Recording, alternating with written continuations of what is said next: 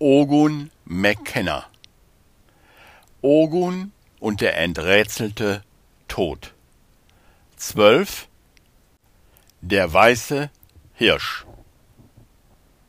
Der höchste Weg ist gar nicht schwer, nur Abhold wählerischer Wahl. Dort, wo du weder hast noch liebst, ist offene Weite grenzenlos. Wenn du nur an einer Haaresbreite des Unterschieds festhältst, werden Himmel und Erde voneinander getrennt sein. Seng Zan Ogun schaute aus dem Fenster des fahrenden Wagens. Sie fuhren durch den Wald, der ja hauptsächlich aus Kiefern bestand, aber auch einige Buchen waren zu sehen. Ogun saß hinten und Gesine und Dät saßen vorne. Ab und zu klapperte der große Anhänger, den sie hinter sich herzogen und den sie voll Holz machen wollten. Es war herrliches Wetter. Die Sonne schien und es war so um die fünf Grad. Es war windig und die Kiefernwipfel schwankten und es war ein Rauschen zu hören, das fast wie am Meer klang. An und abschwellend mit dem Wind. Die Waldwege waren holprig und Ogun fielen ab und an die Augen zu. Gesine fuhr langsam und konzentriert. Ihr Ziel war ein Totbaum, eine alte Kiefer, die sie heute fällen und kleinsägen würden. Sie fuhren an einer großflächigen Lichtung vorbei, als Gesine anhielt und wortlos mit der Hand nach rechts deutete. Dort stand er, der weiße Hirsch, ein majestätischer Anblick. Er war umgeben von einer Herde von ungefähr zwanzig Tieren. Er stand da, stolz und aufrecht, und beobachtete neugierig das Auto. Dann gab er durch ein kaum wahrnehmbares Zeichen mit dem Kopf und ein Scharren der Hufe das Signal zum Aufbruch und ging langsam los. Die Herde ging in einer Reihe hinter ihm her. Fast wie eine Demonstration, dachte Ogun eine Demonstration der Stärke. Dies war keine Flucht, sondern ein gelassener Ortswechsel. Gesine fuhr weiter und erklärte Dät, Du hast jetzt einen Wunsch frei. Wer den weißen Hirsch sieht, so zumindest der Volksglaube, hat einen Wunsch frei, der ihm in Erfüllung gehen wird. Außerdem gilt der weiße Hirsch im Schamanismus als das Reittier in die Anderswelt. Aber da kann dir Ogun sicherlich mehr zu sagen. Ogun, der nur seinen Namen gehört hatte und aufschreckte, fragte, wo steht ein Zelt? Gesine, die im Rückspiegel gesehen hatte, dass ihm immer wieder die Augen zufielen, grinste ihn nur an und sagte, schlaf weiter. Dann konzentrierte sie sich wieder aufs Fahren und hielt plötzlich an. Dann deutete sie auf einen Baum, der ungefähr zwanzig Meter vom Waldweg versetzt mitten zwischen den Bäumen stand. Er hatte keinerlei Äste mehr und stand dort wie ein Bild früherer Stärke. Ihr bleibt hier am Auto, sagte Gesine, bis dass ich mit dem Fällen fertig bin, okay? Ogun und Dad nickten zum Zeichen, dass sie verstanden hatten. Gesine holte sich die Motorsäge aus dem Kofferraum und ging zu dem toten Baum. Ogun bemerkte, dass Gesine hier im Wald in ihrem Element war. Er beobachtete, wie Gesine mehrfach um den Baum herumging und nach der besten Richtung suchte, in die er fallen sollte um keinen Schaden an den anderen Bäumen anzurichten. Dann setzte sie die Motorsäge an und sägte eine keilförmige Vertiefung. Dann führte sie gegenüber dem Keil den dritten Schnitt aus, und der Baum kam ins Wanken, kippte langsam und mit einer spürbaren Erschütterung schlug er auf dem Boden auf. Okay, sagte Ogun zu Date. Jetzt sind wir dran. Wir sind heute die Rückepferde. Gesine hatte schon begonnen, den Baum in handliche Stücke zu zerteilen, die dann von Ogun und Date zum Anhänger geschleppt wurden. In dem unwegsamen Gelände war dies eine ziemlich schweißtreibende und anstrengende Angelegenheit. Sie machten Pause. Dafür hatten sie sich vier Holzklötze zu einer kleinen Sitzgruppe mit Tisch angeordnet. Gesine stellte drei Tassen auf den improvisierten Tisch, selbstgebackene Plätzchen und goss aus einer Thermoskanne heißen Tee ein. Dann tranken sie schweigend. Nach einer Weile sagte Gesine, du wirkst so versonnen heute, Ogun. Was ist los? Ogun nickte langsam und sagte dann, mir geht ein altes Zen-Gedicht nicht aus dem Geist. Der höchste Weg ist gar nicht schwer, nur abhold wählerischer Wahl. Dort, wo du weder hast noch liebst, ist offene Weite grenzenlos. Wenn du an einer Haaresbreite des Unterschieds festhältst, werden Himmel und Erde voneinander getrennt sein. Als ich in Gerhards Haus war, hatte ich dieses Gedicht aufgeschlagen, als ich in einem Band über chinesische klassische Dichtung blätterte.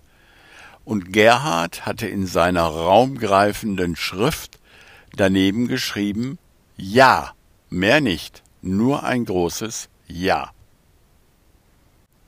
Was bedeutet wählerische Wahl? fragte Gesine.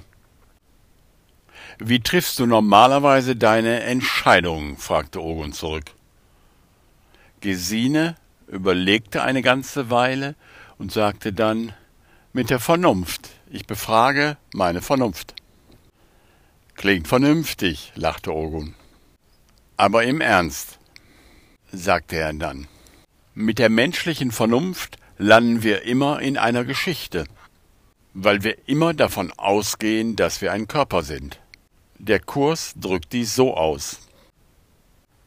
Menschliche Vernunft wird zwangsläufig das Falsche schätzen und indem alle menschlichen Gedanken mit gleicher Macht ausgestattet werden, zwangsläufig den Frieden zerstören.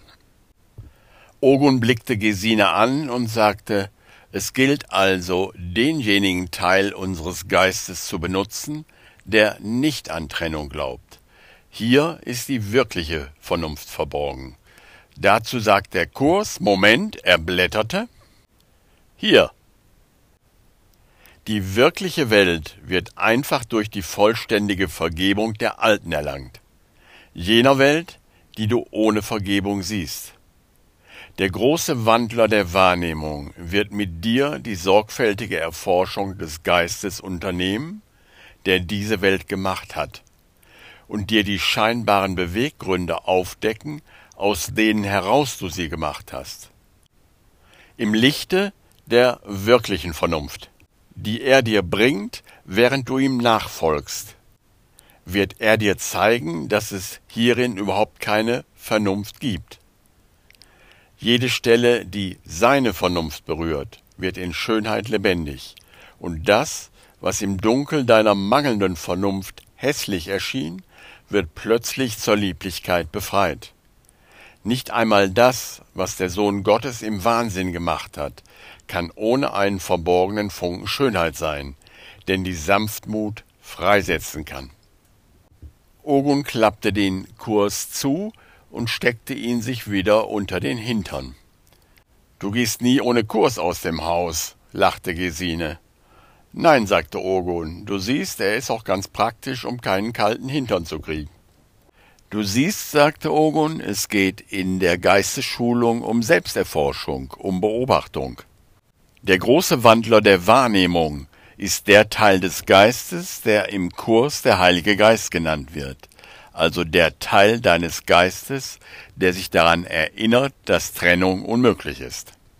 Wenn du dich mit diesem gesunden Anteil deines Geistes zusammentust, kannst du ergründen, warum du diese Welt und warum du Körper gemacht hast. Und die wird langsam aber sicher klar oder auch sehr plötzlich, dass es alles andere als vernünftig ist, davon auszugehen, dass du ein Körper bist. In unserer scheinbar so vernünftigen Welt muss es immer einen Anfang geben. Und wenn es keinen Anfang gibt, wird einfach einer erfunden, sagte Dad. Nehmen wir zum Beispiel Neujahr. Wir können Neujahr auch am 1. März oder am 1. Juni feiern. Es ist ein willkürlich gewähltes Datum, um unseren Wunsch nach einem Anfang zu erfüllen. Ja, sagte Gesine, und die ganze Knallerei soll den Urknall symbolisieren, oder wie? Ja, lachte Ogun, und vorher musst du dir einen auf die Lampe gießen, damit du nicht merkst, wie unvernünftig das ist. Ist dieser verrückte Anfang dann einmal gemacht, dann kannst du ganz vernünftig weiterdenken und glaubst, dass alles, alles sehr vernünftig ist. Aber die Idee, ein Körper zu sein, ist weder vernünftig noch beweisbar. Aber der Kurs wurde für die Praxis gemacht. In der Praxis bietet dieser Kurs dir an, den Traum, den du träumst, glücklicher zu gestalten statt des Albtraumes des Ego-Denksystems von Angriff, Angst und Schuld, wählst du den Traum, den der Heilige Geist dir anbietet, von Vergebung, Heilung und gemeinsamen Interessen. Und das Ganze passiert im Geist, weil es nur Geist gibt. Der Punkt im Geist oder die Instanz, die zwischen dem Denksystem des Ego und dem Denksystem des Heiligen Geistes wählt, kann man Entscheider oder Beobachter nennen. Ein ungeschulter Geist funktioniert einfach nach den Mustern, die ihm durch Erziehung, Schule, Massenmedien beigebracht worden sind. Er glaubt daran, dass seine Freiheit darin besteht, Einzelheiten innerhalb seines Traums zu wählen. Wird aus dem Entscheider ein beobachtender Entscheider, dann wird uns klar, dass wir die Haltung wählen, mit der wir auf diesen Traum schauen, mit einer Angriffshaltung oder mit einer vergebenden Haltung. Mit der vergebenden Haltung ergibt sich auf einmal auch ein anderer Traum. Es fließt, Muster werden erkennbar. Uns wird klar, dass das Universum für uns ist und nicht gegen uns. Dass es da draußen niemanden gibt, und dass alles, was wir erleben, Anteile von uns selber sind. Gerhard ist diesen Weg gegangen und du bist verdammt dicht auf seiner Spur, Gesine. Hm, meinte Gesine, aber hat er nicht am Ende doch gekniffen? Du meinst, weil er vielleicht nachgeholfen hat, sagte Ogun. Nun, das werden deine Ermittlungen ergeben. Noch sind es unsere Ermittlungen, sagte Gesine. Noch sind es unsere. Meine sind es auch, sagte Dad, an diesen Ermittlungen kommt keiner vorbei. Und ich habe mir gewünscht, als ich den weißen Hirsch gesehen habe, dass ich diese Ermittlung für mich zu einem erfolgreichen Ende führen kann. Aber ich bin guten Mutes, denn ich habe angefangen mit dem Kurs zu arbeiten und ich merke, dass Vergebung genau der weiße Hirsch ist, den ich brauche, um eine andere Welt zu sehen. Sie schauten alle auf, denn sie hörten laute Musik und ein Auto, das mit ziemlichen Karacho um die Kurve kam. Es war ein grüner Kombi und an der Seite hatte er die Embleme der Landesforstanstalt. Der Wagen kam kurz vor ihnen zum Stehen und ein untersetzter Mann stieg aus, dem man ansehen konnte, dass er viel draußen war. Er schüttelte Gesine und Ogun die Hand und sah fragend auf Dad. Das ist mein Vater, sagte Ogun. Er hilft uns heute beim Holzmachen. Der Förster machte Tanzbewegungen zu der Musik, die aus seinem Auto erklang. Dann sagte er, ich habe noch einen toten Baum für euch, den ihr umsonst haben könnt, wenn ihr dieses kleine Musikrätsel hier löst. Dabei wiegte er sich weiter im Takt der Musik und grinste sie alle drei sehr siegesgewiss an. Ogun und Gesine schauten sich an und zuckten mit den Schultern. Der Förster lächelte triumphierend und sagte Schade, schade, schade. Ich hätte euch gern den Baum gegeben. Moment, sagte Dad. Darf ich auch raten? Gehört er zum Team? fragte der Förster etwas missmutig. Und ob er zum Team gehört, sagte Gesine, natürlich. Das siehst du doch, oder? Okay, nickte der Förster. Der Song heißt Lucky Man von Emerson Lake and Palmer. Und ja, ich erinnere mich, ich habe sie zweimal live gesehen. Sehr gute Musiker übrigens. Aber der Text ist sehr interessant. Er handelt von jemandem, der das Glück an der falschen Stelle sucht. Die wählerische Wahl, über die wir uns gerade unterhalten haben. Er folgt den Programmierungen und seinem Scheinglück. Kennen Sie den Text? Er schaute den Förster fragend an. Nicht so genau, sagte der. Okay, sagte Dad, warten wir, bis das Lied zu Ende ist. Dann stand er auf und sprach mit leiser, aber eindringlicher Stimme. Er hatte weiße Pferde und massenweise Frauen, alle in Seide gekleidet und an der Tür wartend. Oh, was für ein glücklicher Mann! Weiße Spitze und Federn, daraus bestand sein Bett. Eine vergoldete Matratze, auf die er gelegt wurde. Oh, was für ein glücklicher Mann. Er zog aus, um Krieg zu führen, für sein Land und für seinen König. Von seiner Ehre und von seinem Ruhm sollten die Leute singen. Oh, was für ein glücklicher Mann. Eine Kugel hat ihn gefunden, sein Blut fließt schnell und er schreit. Kein Geld konnte ihn retten, und so legte er sich hin und starb. Oh, was für ein glücklicher Mann. Oh, was für ein glücklicher Mann. Es entstand ein Moment der gemeinsamen Stille, des gemeinsamen Interesses, dem Lied nachzuspüren. Das Lied regte irgendwie dazu an, über das Glück nachzusinnen und sich zu fragen, wo man es denn wirklich finden könnte. Irgendwann hielt es der Förster dann nicht mehr aus und sagte, Naja, ich muss mal weiter, hab noch zu tun. Moment, sagte Gesine, der zweite Baum, du erinnerst dich, der Baum, den du uns so gerne geben wolltest. Wenn wir dieses Rätsel lösen. Ach ja, sagte der Förster.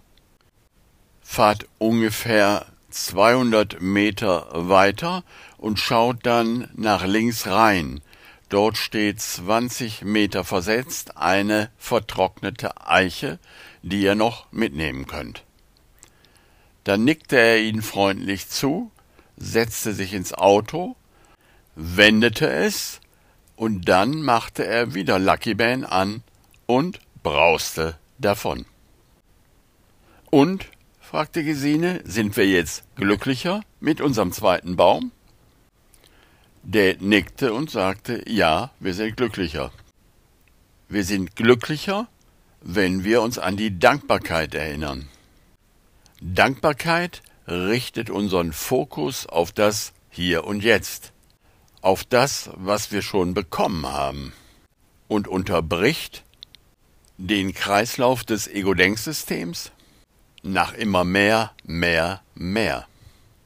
Das Universum hat uns einen zweiten Baum geschenkt. Das ist sehr gut für den Winter.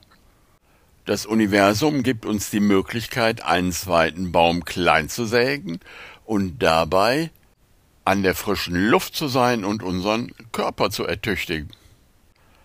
Das Universum hat uns eine gute Begegnung geschenkt und ein Lied. Dieses Lied können wir vor uns hinsummen und darüber nachdenken, wo das Glück wirklich zu finden ist. Also ich weiß nicht, ob wir glücklicher sind, aber ich weiß, dass ich glücklicher bin. Hm, sagte Gesine, jetzt wo du es so sagst, fühle ich mich auch glücklicher. Dann wurde sie nachdenklich und sagte, Gerhard hat mich mal dazu angehalten, mehr darüber nachzudenken, wo das Glück wirklich zu finden ist. Ich erinnere mich, dass ich lange darüber nachgedacht habe. Und als ich darüber nachdachte, ist mir zum Beispiel aufgefallen, dass das Glücksgefühl, das ich als Kind verspürte, wenn ich etwas Schönes zum Geburtstag geschenkt bekommen habe, eigentlich das gleiche Glücksgefühl war, als ich später meinen Führerschein bestanden habe und Auto fahren durfte. Der Anlass war völlig verschieden, aber das Gefühl war das gleiche, versteht ihr? Da das Gefühl das gleiche war, kann es gar nicht so viel mit den Sachen zu tun gehabt haben, oder? Oder wenn es im Frühjahr ständig regnet, freue ich mich sehr, da ich einen Garten habe. Andere Leute jammern dann die ganze Zeit über den vielen Regen. Es ist derselbe Regen, der den einen glücklich macht und den anderen nicht. Wie könnte also das Glück mit dem Regen zu tun haben? Oder wenn Krankheit zum Beispiel die Macht hätte, uns unglücklich zu machen, dann müssten alle Gesunden glücklich sein und alle Kranken unglücklich. Das ist aber nicht der Fall. Gerhard zum Beispiel war trotz seiner Krankheit ausgesprochen glücklich.